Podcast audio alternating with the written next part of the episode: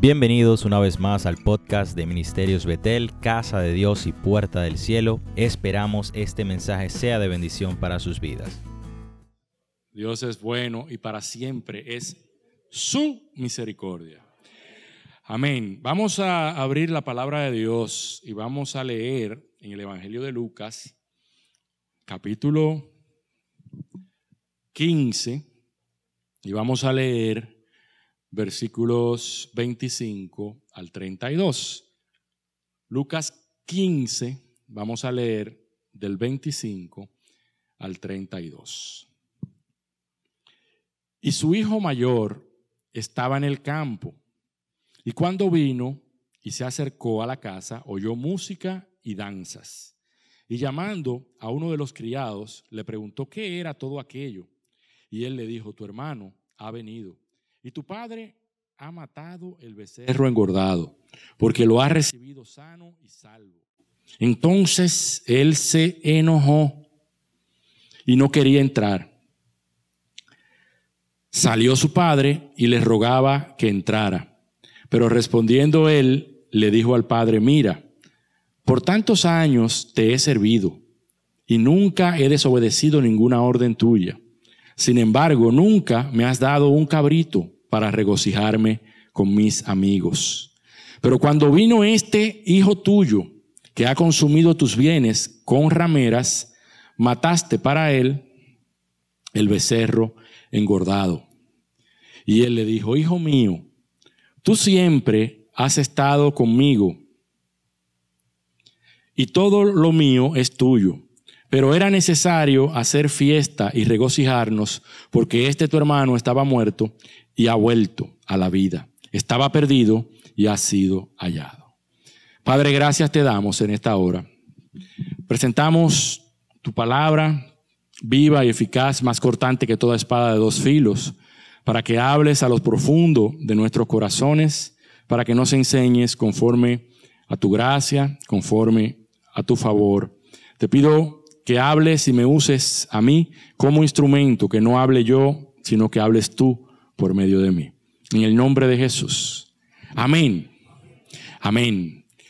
Hace unas semanas atrás tuve la oportunidad de que compartir con la iglesia eh, la parábola del hijo pródigo que está en Lucas 15, unos versículos antes de esto que hemos mencionado, que habla del hermano mayor. Pero esa parábola y otras vienen como el contexto en Lucas capítulo 15, en el versículo 1, cuando los recaudadores de impuestos y los pecadores se acercaban a Jesús para oírle.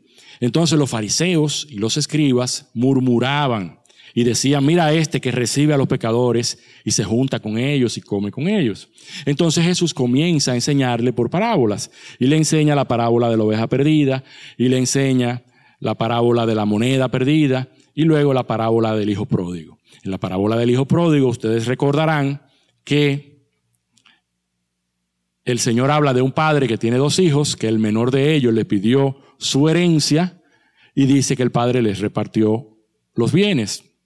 Y que no muchos días después ese hijo menor se fue a una provincia apartada y viviendo perdidamente gastó todos sus bienes. Dice que hubo una gran hambre en aquella provincia y que él comenzó a pasar hambre y a tener necesidad porque todo lo malgastó y no le quedaba ni un peso.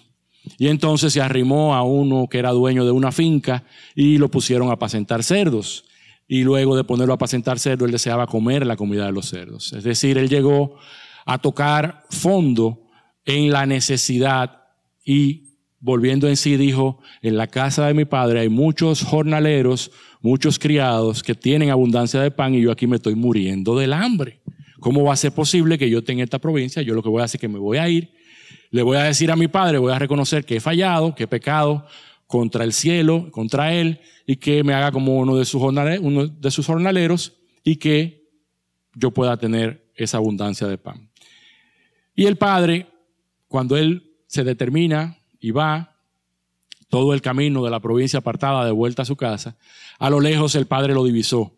El padre lo estaba esperando, como muchas veces nos espera a nosotros, que volvamos a su presencia. Aunque no nos sale a buscar a la provincia apartada que nos hemos ido, Sí, Él está cada día esperándonos y cuando nos divisa a lo lejos sale con los brazos abiertos a recibirnos. Amén.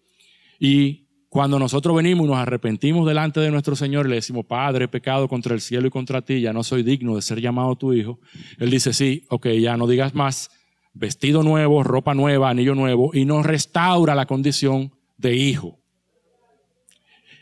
Y en ese contexto, el Padre hace una fiesta.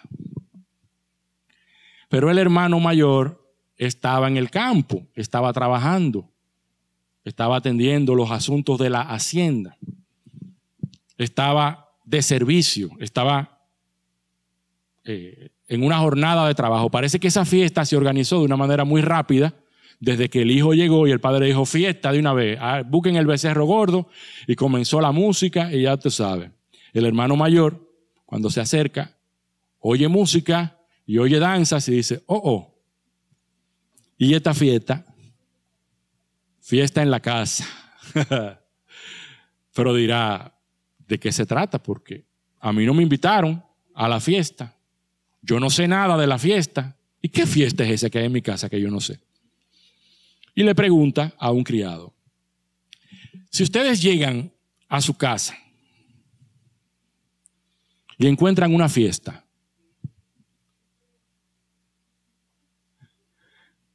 que ustedes no saben ni tienen idea de qué fiesta es.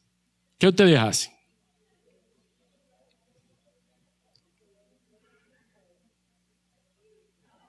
Pero el hermano mayor, el hijo mayor, era el que siempre estaba en la casa. Él debía saber. Porque él, él, siempre estaba ahí, él sabía de todos los asuntos de la casa. Sin embargo, él dijo que es raro. Y esta fiesta no me dijeron nada. No me invitaron a la fiesta en mi casa y obviamente va y le pregunta a un criado, a un trabajador.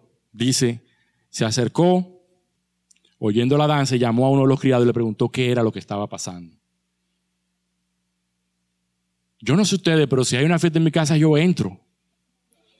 Si voy a averiguar, averiguo con el padre, con el que organizó la fiesta, pero no con un criado. Pero obviamente él llamó a un criado y le preguntó, y el criado le dice, tu hermano ha venido y tu padre ha matado el becerro engordado.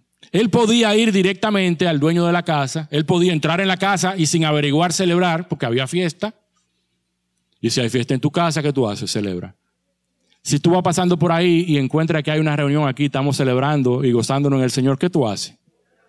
Tú entras y te gozas, ¿verdad que sí? Y glorifica al Señor. Pero él averiguó de qué se trataba la fiesta porque él era en su casa y él no sabía qué estaba pasando en esa fiesta. Él prefirió averiguar, pudiendo ir al Padre, pudiendo preguntar. En el mejor de los casos, si, hay una fiesta en la casa, es porque algo bueno ha pasado. Y el Padre está celebrando. Recuerden que Jesús está enseñando esta parábola a, las personas que están ahí, porque los fariseos y los escribas están criticando, están murmurando, porque Jesús está comiendo con hombres pecadores y se está juntando con recaudadores de impuestos y hombres pecadores. Y Jesús está haciendo esta parábola, él está haciendo un paralelo del reino de los cielos, de cómo es y de cómo Él le da valor. Y este hermano mayor representa a esos fariseos y a esos publicanos que no se ponen contentos cuando hay fiesta en la casa, aunque son los que normalmente están en la casa.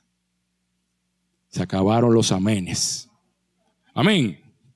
Y amén dijeron. Está bien.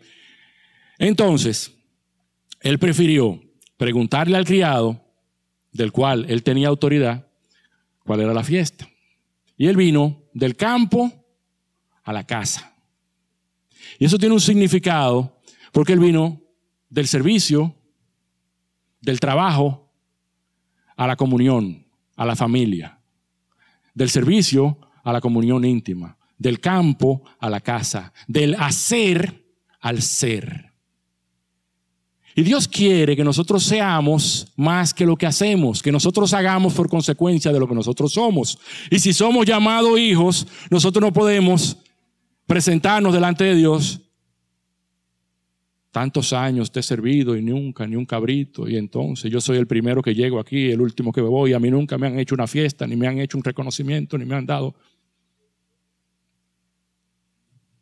Entonces mira ese que llegó el otro día y se convirtió y mira, hasta lo pasaron adelante y le aplaudieron en la iglesia. ¿Usted está entendiendo de lo que yo le estoy hablando? Él viene de estar sirviendo y de estar enfocado en el servicio y en el trabajo, en la casa, y se ha olvidado de la relación y de la comunión con su padre. Si la relación y la comunión con su padre está bien, él ni siquiera averigua, él entra a la fiesta y celebra y después pregunta por qué es la fiesta. ¿Estamos de acuerdo? Me recordé de María y de Marta. Lucas capítulo 10, versículo 38 al 42. Aconteció que yendo de camino Jesús entró en una aldea y una mujer llamada Marta le recibió en su casa. Y esta tenía una hermana que se llamaba María, la cual se sentaba a los pies de Jesús y oía su palabra. Pero Marta se preocupaba con muchos quehaceres y acercándose dijo, Señor, no te da cuidado que mi hermana me deje servir sola. Dile pues que me ayude.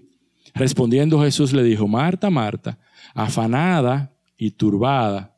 Hay una versión que dice, afanada y enojada, estás con muchas cosas, pero una sola cosa es necesaria. Y María ha escogido la buena parte, la cual no le será quitada. Escojamos siempre nosotros la buena parte, la que no se nos va a quitar, que es la de escuchar a los pies del Señor, que es la de estar en comunión con el Señor, que es la de estar en la presencia del Señor. Amados, yo amo servirle al Señor, yo le sirvo al Señor con toda mi fuerza, con todo mi, ser, con toda mi alma, pero si yo no tengo comunión con el Señor, yo no le puedo servir al Señor porque me voy a cansar. Yo le sirvo al Señor como consecuencia de mi relación con el Señor. Yo le sirvo al Señor como resultado de que yo lo amo y de que yo tengo una relación personal con Él. Y cuando lo adoro y le busco, me lleva a darle más de mí a Él y le doy mi servicio. Pero el momento en que yo corto comunión y me enfoco nada más en trabajar para Dios, entonces creo que me merezco cosas. Amén. El criado le responde la razón de la fiesta. Tu hermano ha venido tu hermano, mi hermano, ¿qué hermano? El que se fue, el que nos abandonó, el que cogió todos los bienes y se lo fue a gastar viviendo perdidamente con las prostitutas. Y tu padre ha matado el becerro engordado porque lo ha recibido sano y salvo.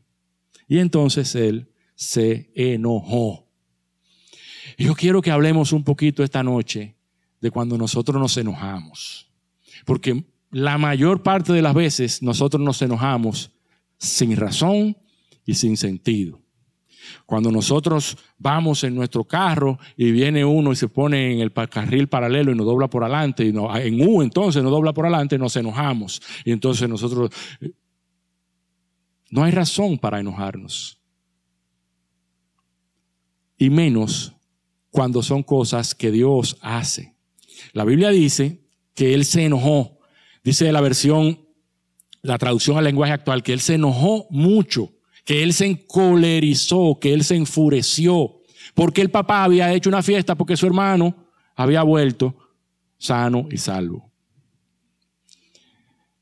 Y yo no sé si te ha pasado, pero a veces nosotros vemos cosas y aparentan que no tienen sentido y podemos hasta enojarnos o sentirnos como incómodos y decir, pero ¿por qué hacen una cosa así o por qué hacen otra cosa así?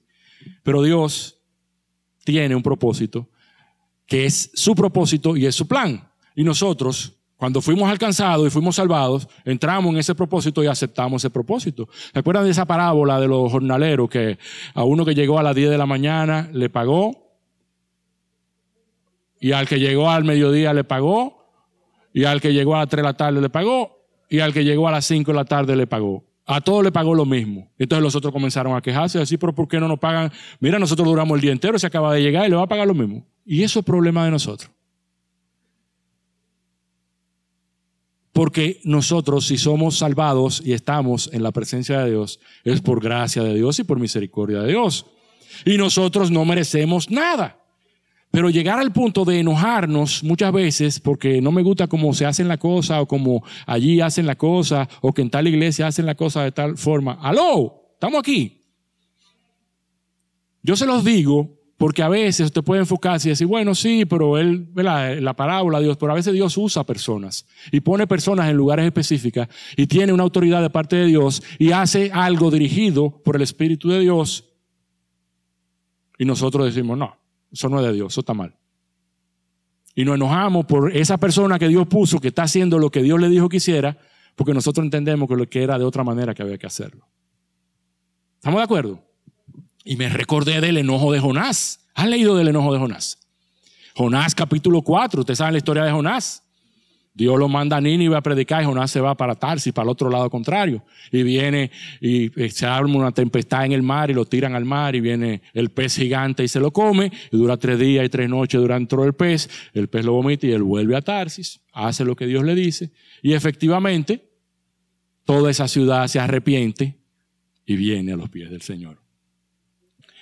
Dice en Jonás capítulo 4, Jonás se apesadumbró en extremo y se enojó.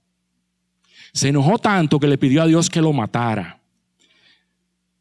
Y dice Dios en el versículo 4, haces bien, haces tú bien en enojarte tanto. Hay una, la versión de las Américas dice, tienes tu razón de enojarte tanto. Y luego Dios hace nacer un árbol que le da sombra a Jonás y Jonás se pone muy contento porque tiene sombra, porque el sol no lo está castigando. Y Dios castiga el árbol. Y el árbol se seca y se cae. Y se vuelve a ofender Jonás. Y dice, mejor sería para mí la muerte que la vida. Y entonces Dios le dice, te enojas tanto por la calabacera, por el árbol. Y él le dijo, mucho, mucho me enojo hasta la muerte. ¿Tuviste tu lástima de la calabacera? De la cual tú no trabajaste ni la hiciste crecer en el espacio de una noche nació y de otra noche pereció. Y no tendré yo piedad de Nínive, aquella gran ciudad, donde hay más de 120 mil personas que no saben discernir entre su mano derecha y su mano izquierda, y muchos animales. Así termina el libro de Jonás. Porque nosotros muchas veces nos enojamos porque Dios hace cosas diferentes a las que nosotros creíamos que Dios iba a hacer. Qué bárbaro, porque se enojó Jonás porque salvó a Nínive. Y no era por eso que estaba orando. Y nosotros oramos para que la gente se convierta y venga a Cristo y se le abran los ojos como se nos abrieron a nosotros un día. Y las personas vengan al Señor y conozcan al Señor. Gloria a Dios. Entonces la persona viene y conocen al Señor y nosotros comenzamos a decirle, no, espérate, pero tú tienes que hacer esto y hacer. Entonces le ponemos carga que Dios no nos ha puesto a la gente. O decirle, no, no es así, o sí, es así, o no. No, mis hermanos, Dios tiene un trato personal con cada quien. Dios tiene un trato personal con cada quien. Se alegra cuando el árbol crece y le da sombra, pero se enoja cuando el árbol se seca. Nosotros nos alegramos cuando la fiesta es para nosotros o cuando la fiesta tiene que ver con nosotros. Pero nos, enojamos cuando la fiesta no es para nosotros. Y eso no debe ser. Dios es el dueño de la casa, es el padre, y hace fiesta cuando uno de sus hijos se ha ido y regresa en arrepentimiento. Por eso es mejor un malo, un tremendo, un mala clase arrepentido que uno bueno, uno de adentro, que hace muchas cosas, pero que es orgulloso. Porque Dios anda buscando corazones arrepentidos. ¿Y sabe qué? Que el bueno, el de adentro, el que hace mucho, no es ni bueno, ni hace nada, porque todo lo que hace lo, lo hace por Dios. Nadie, ninguno de nosotros es bueno. Nosotros no merecemos nada. La ira del hombre no obra la justicia de Dios. Cuidado si no airamos, airaos, pero no pequéis, dice la Biblia. Pero dice Santiago, todo hombre sea pronto para oír, tardo para hablar y tardo para enojarse. No nos toca a nosotros enojarnos con lo que a nosotros no nos corresponde, con lo que Dios hace. Yo se lo digo porque nosotros tenemos unos esquemas humanos que a veces nosotros queremos que las cosas sucedan como nosotros entendemos que deben suceder. Y Dios obra de una manera sobrenatural y diferente con cada quien, porque cada persona es diferente. Este hermano mayor era tanto su enojo que no quería entrar a la fiesta. El papá tuvo que salir, porque él no quería entrar a la fiesta. ¿Y eso cómo se llama? Orgullo. Orgullo, ¿verdad que sí? Una fiesta sin mí, que yo siempre estoy aquí, el que más trabajo, el primero que llega y el último que se va. No, esta fiesta había que hacerla conmigo aquí. Ese era su problema, el orgullo y la meritocracia. ¿Han oído esa palabra, meritocracia? En Cristo no hay meritocracia. ¿Sabe lo que es la meritocracia? Es un sistema basado en el mérito, que usted recibe conforme a sus capacidades, a, su, eh, a, su, a lo que usted se merece. En Cristo tengo una noticia que darle. Usted no se merece nada. Yo tampoco. No merecemos nada en Cristo. Todo lo que tenemos lo tenemos por gracia, por regalo y merecido de parte de Dios. Por tanto, cuando yo veo uno que se arrepiente, porque nosotros vemos el que se arrepiente, a mí me pasó, porque a mí me lo, me lo dice. Dice, siempre pasa lo mismo. Eso es lo que yo digo. El más malo viene y se convierte. Míralo ahí, el peor de todito. El que más tremendo era, el que más cosa. Sí, Cristo murió por nosotros. A veces nosotros no creemos bueno, no creemos que estamos bien y nos paseamos en el gris y no estamos ni en el blanco ni en el negro y creemos que somos buenos porque estamos gris. Lamentablemente tenemos que tocar fondo y llegar a, a lo negro para levantar la mano y decir, Señor, te necesito. Y solamente el Señor anda buscando que le digamos, Señor, te necesito. Señor, me arrepiento, no soy digno de ser llamado tu hijo, he pecado contra el cielo y contra ti. El problema de este hermano mayor es que el motivo de la fiesta no era él, era su hermanito, el tremendo, el que se fue, despreció al padre, gastó todo. Ese era el problema con él. Tan tal que él no le llama su hermano, vamos a verlo. Y miren que el Señor ruega, dice el Padre, versículo 28, él se enojó y no quería entrar. Y salió su padre y le rogaba que entrara. Y le rogaba que entrara. El Señor vive rogando para que nosotros estemos su presencia. Y el Señor rogó, Pedro, tú has sido pedido para ser zarandeado como a trigo, pero yo he rogado para que tu fe no falte. El Señor ruega por nosotros cada día, para que nosotros no nos equivoquemos, para que nosotros no nos desviemos, para que nosotros entremos y estemos en la presencia de Dios. Pero si yo no quiero entrar en la presencia de Dios, lo que quiero es estar en el campo trabajando, y trabajo y trabajo y trabajo, y cero casa, cero casa, cero casa. ¿Usted me está entendiendo? Entonces, nosotros muchas veces oramos por años para que un familiar venga al Señor. Entonces cuando viene, estamos eh, observando y criticando, pero no, tiene que hacer esto o no, tiene que hacer aquello esposas tienen años orando por su esposo para que vengan a la iglesia un día. Entonces el esposo viene un día. Mira ahí, coge ahí, párate, ve ahí adelante. Arrepiéntete, tú eso es para ti. Va a volver. No era por eso que tú estás orando para que él viniera. Sigue orando para que el Señor obre y trabaje en él. Pero Dios va a trabajar en él diferente en cómo trabajó en ti. Porque Dios trabaja de manera personal con cada uno de nosotros. Dios no es tu cuñado, Dios va a ser tu padre y el padre de él también. Amén. Entonces, nosotros queremos ser jueces y aplicar la justicia donde no nos corresponde. Yo, yo hablo con muchos de, nuestros jóvenes y a veces me dicen que a veces hay alguno que, algún hermano de repente tiene tres, cuatro meses que no viene a la iglesia y entonces usted lo ve que viene entrando por ahí, Lázaro, y luego dice Lázaro, como que, te resucitó. No, mi hermano, porque lo va a espantar otra vez, lo, va a hacer sentir mal. Y muchos de los jóvenes muchas veces me dicen que alguien le dice, ay, ¿dónde tú estabas? Tú tienes que estar en la iglesia, tú lo que estás es, y lo recrimina. A mí, de hecho, en algún momento me recriminaron también, cuando yo hice mis, algunos de los líos que, porque uno ha hecho su, su lío, ¿verdad? Señor ha tenido misericordia, estamos aquí. Amén. Pero nosotros no somos llamados a juzgar al hermano.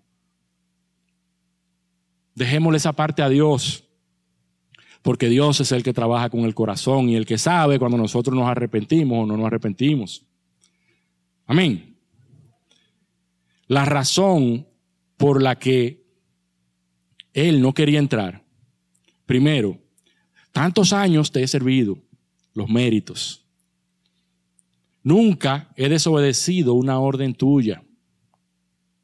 me parece al, al joven rico dice, todo eso yo lo he guardado de mi juventud. Mm. La Biblia dice que todo, por cuanto todos pecaron. Mm. Nunca te he desobedecido. ¿Y qué estaba haciendo él al no querer entrar? Y el papá le rogaba que entrara. ¿Y él que decía? Que no. Entra, que no voy a entrar. ¿Qué estaba haciendo? Nunca te he desobedecido, pero te estoy desobedeciendo nunca me has dado ni un cabrito. Dice el versículo 12. Y el menor de ellos le dijo al padre, padre, dame la parte de la herencia que me corresponde. Y dice, y él les repartió los bienes. Al hermano mayor le tocaba el doble de bienes que al menor. Y el papá les repartió los bienes. Por lo tanto, el hermano mayor tenía sus bienes aguachapao, como decimos nosotros. Y el hermano mayor podía coger el becerro gordo cuando él quisiera porque era de él, porque él estaba en la casa. El hermano mayor podía y tenía todo. Ay, un cabrito no le han dado. Y tenía todo. Pero ¿qué quería? Tú no me has dado ni un cabrito para yo gozarme con mis amigos. Quería una fiesta para él. Quería reconocimiento público. Era con sus amigos que él quería la fiesta. Cuando vino este hijo tuyo, no dice cuando vino mi hermano, sino cuando vino este hijo tuyo.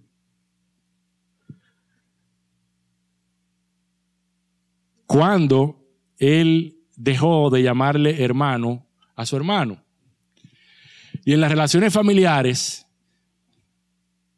nosotros tenemos unos padres que no elegimos, unos hijos que no elegimos, sobrinos que no elegimos, hermanos que no elegimos, que lo eligió Dios. La única gente que usted elige es su esposo o su esposa. Por eso es tan importante elegir, porque es la única persona que, no es, que va a ser familia suya que usted elige. Después las otras llegan ahí.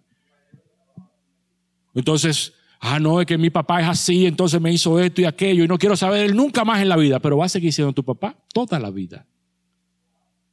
Y tú no te vas a poder separar de ese vínculo de padre que tiene él contigo. Por tanto, tú no te puedes separar del vínculo de tu hermano. Pero le dice, cuando vino ese hijo tuyo, no lo reconoce como hermano, estaban peleados porque él se fue, o el juicio a los demás cuando es a Dios que les corresponde el juicio, mis amados hermanos. Consumió tus bienes, tu hacienda, todo lo que yo, lo que él le dio, le repartió de bienes, viviendo perdidamente. Ya entendemos un poquito qué significa viviendo perdidamente. Era con prostituta que andaba.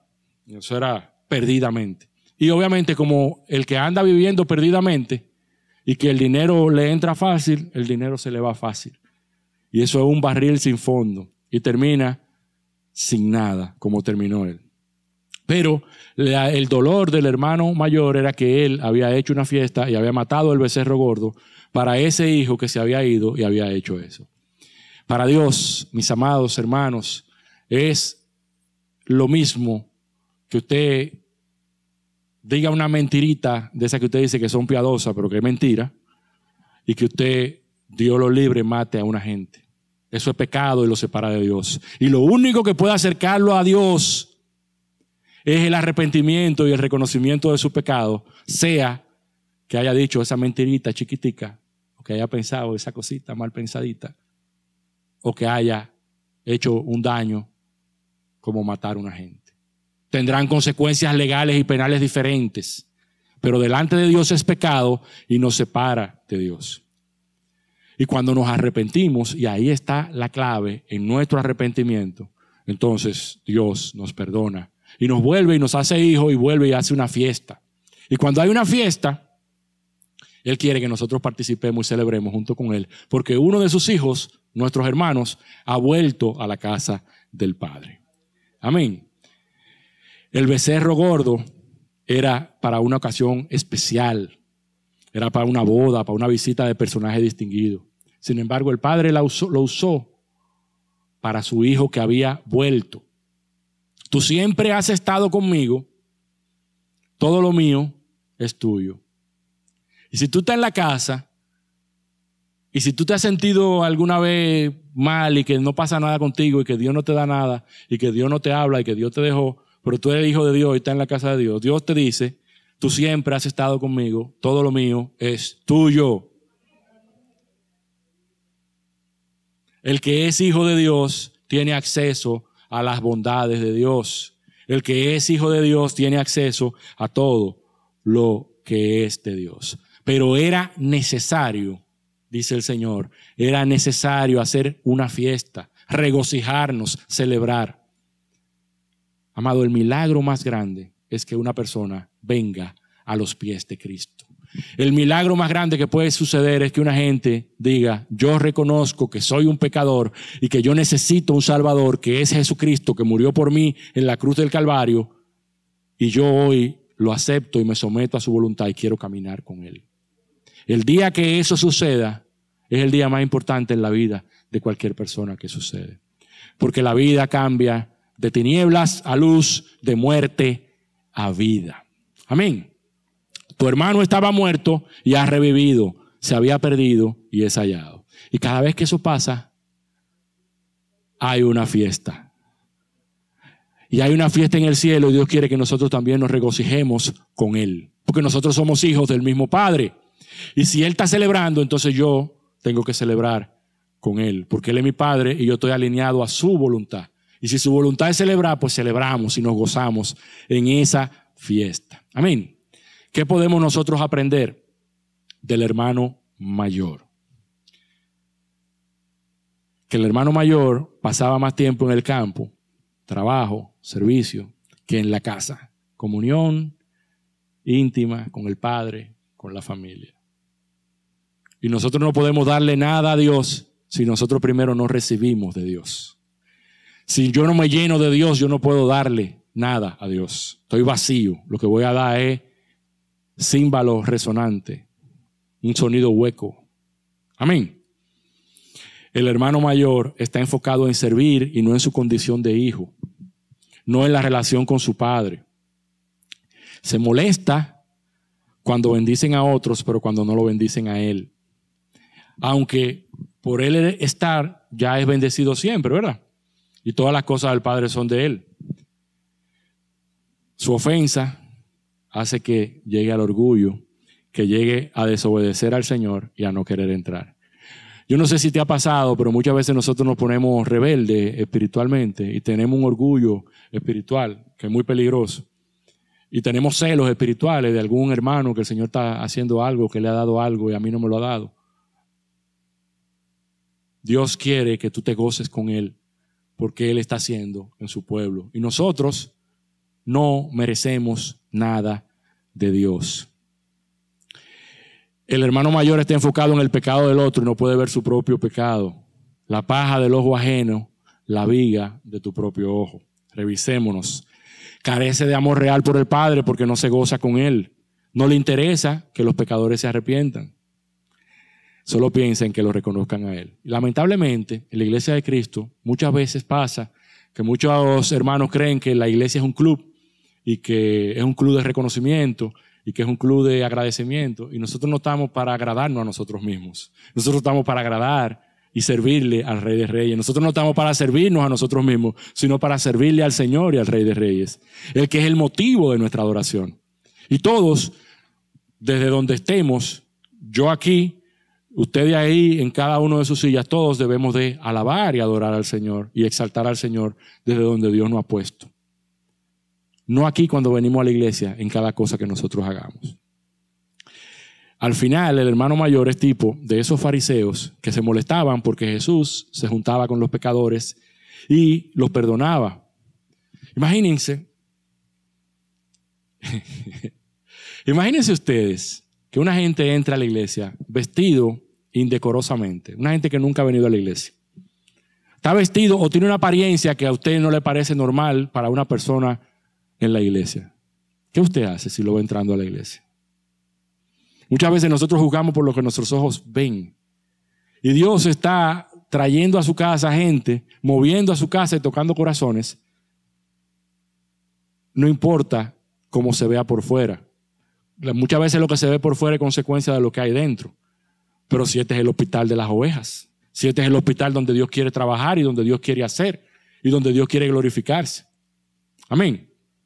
Entonces, enfoquémonos y aprendamos a ver las fiestas de Dios, sus celebraciones y los motivos de las mismas para unirnos a Dios en esa fiesta y gozarnos con Él. Veamos el reino de Dios con sus planes, con sus propósitos, no con los nuestros. Para alegrarnos sin celos, sin orgullo, unámonos al plan de Dios, alineándonos con esos planes, de que Él no quiere que nadie perezca, sino que todos vengan al arrepentimiento. Cuando nosotros tenemos esa actitud, nosotros vamos a cambiar la óptica de cómo vemos a los demás. Miren, hermanos, a veces, a veces se llena el salón los domingos en la mañana, porque viene más gente el domingo en la mañana, y se llena y no hay cupo. Y a veces aparece gente, mira, no aparece un cupo por ahí, mira. Que venga, yo le doy mi silla. Y yo sé que muchos de ustedes le dan su silla a otros para que reciban de los manjares de Dios y de lo que Dios tiene preparado ese día. Pero que no se quede nadie porque tenemos una limitante, una limitación. Yo prefiero yo quedarme de pie. Y yo sé que muchos de ustedes también se quedarían de pie para que otros reciban de ese manjar. Amén. Termino con un versículo que está en 2 de Corintios 12:9 que dice, "Y me ha dicho, bástate mi gracia, porque mi poder se perfecciona en tu debilidad. Amado, nosotros no merecemos nada, solo la gracia de Dios es la que nos sostiene. Solo la gracia de Dios es la que nos hace estar en su casa, es la que nos hace tener el privilegio de poder entrar a su presencia, de poder alabarle, de poder adorarle. Si usted cree que merece algo, en Cristo no merecemos nada. Fuimos salvados por gracia y gracia significa un regalo que no merecemos. Lamentablemente, a veces muchos de nosotros dicen, ay, no, yo no, yo, no veo, esa silla está muy incómoda en la iglesia, no es el caso de nosotros, es muy cómoda, ¿verdad? Ay, no, es que hace mucho calor en esa iglesia, ay, no, yo no.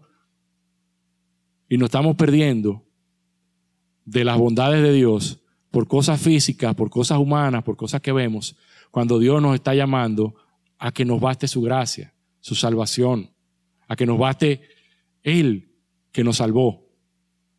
Y que no miremos a los demás, sino que nos miremos a nosotros mismos. A Jesús le preguntaron uno de sus discípulos, y le dijo, ¿y con este qué va a pasar? Y él le dijo, ¿y qué a ti? ¿Y a ti qué? Porque no depende de nosotros, depende de Él, Señor. Y el Señor le da a cada quien lo que quiere y como quiere. Ahora, lo que yo sé es que Dios tiene un propósito con cada uno de nosotros desde la eternidad para Él cumplir ese propósito generacional en el tiempo que nos ha tocado vivir a nosotros. Le hace hoy. Y Él quiere que tú te enfoques y te alinees a ese propósito que Él tiene contigo y que camines al propósito de Dios para tu vida. Que no te alinee al propósito del otro, porque el propósito del otro es el otro, sino al que Él te llamó a ti y a lo que Él te llamó a ti a hacer. Y eso va a alinear la función de cuerpo con la cabeza que es Cristo. Y todos vamos a ser ese cuerpo sano, unido y funcional que Dios quiere que seamos. Amén. Cuidémonos, hermanos, de cómo nosotros reaccionamos frente a las fiestas que nuestro Señor hace. Cuidemos cuál es nuestra reacción a las celebraciones de nuestro Dios. Y gocémonos, alegrémonos y alineémonos en su propósito, en su plan y en su obra. Amén. Vamos a orar. Alabamos y bendecimos tu nombre, Señor. Te damos gracias, oh Rey. Tú eres bueno. Gracias porque nos has dado parte en tu reino, porque nos das el privilegio de poder estar junto a ti, de poder entrar delante de tu trono, delante de tu presencia, porque nos das incluso la oportunidad de poder servirte y de poder hacer cosas para ti, aún siendo nosotros inmerecedores, aún siendo nosotros imperfectos, aún no teniendo nosotros las capacidades, tú nos llamas y nos capacitas y nos das la oportunidad de poder servirte y de poder caminar conforme a tu plan. Hoy, Señor, te pedimos que nos ayudes y que nos guardes de desenfocarnos de tu plan y de tu propósito. Que nos guardes y nos cuides de no estar gozándonos y celebrando cuando tú estás gozándote y celebrando. Que no veamos a nuestros hermanos como un estorbo o como enemigos. Que veamos, Señor, tu obra en la vida de cada uno. Que podamos ver tu gracia, tu misericordia, tu favor en la vida de cada uno de nuestros hermanos. Que estimemos a los demás como superiores a nosotros mismos. Y que aprendamos a vivir como un solo cuerpo, amándonos y gozándonos, sabiendo que el propósito eres tú, que el plan eres tú, que tú eres nuestro Rey y nuestro Señor, y que solo por ti nosotros vivimos y nosotros existimos. Gracias porque podemos estar delante de ti. Gracias porque nos salvaste. Gracias porque nos das vida eterna y porque hoy podemos estar delante de ti. Bendito y alabado seas por siempre. Gracias Señor. Amén. Amén. Muchísimas gracias por escuchar. Hasta la próxima.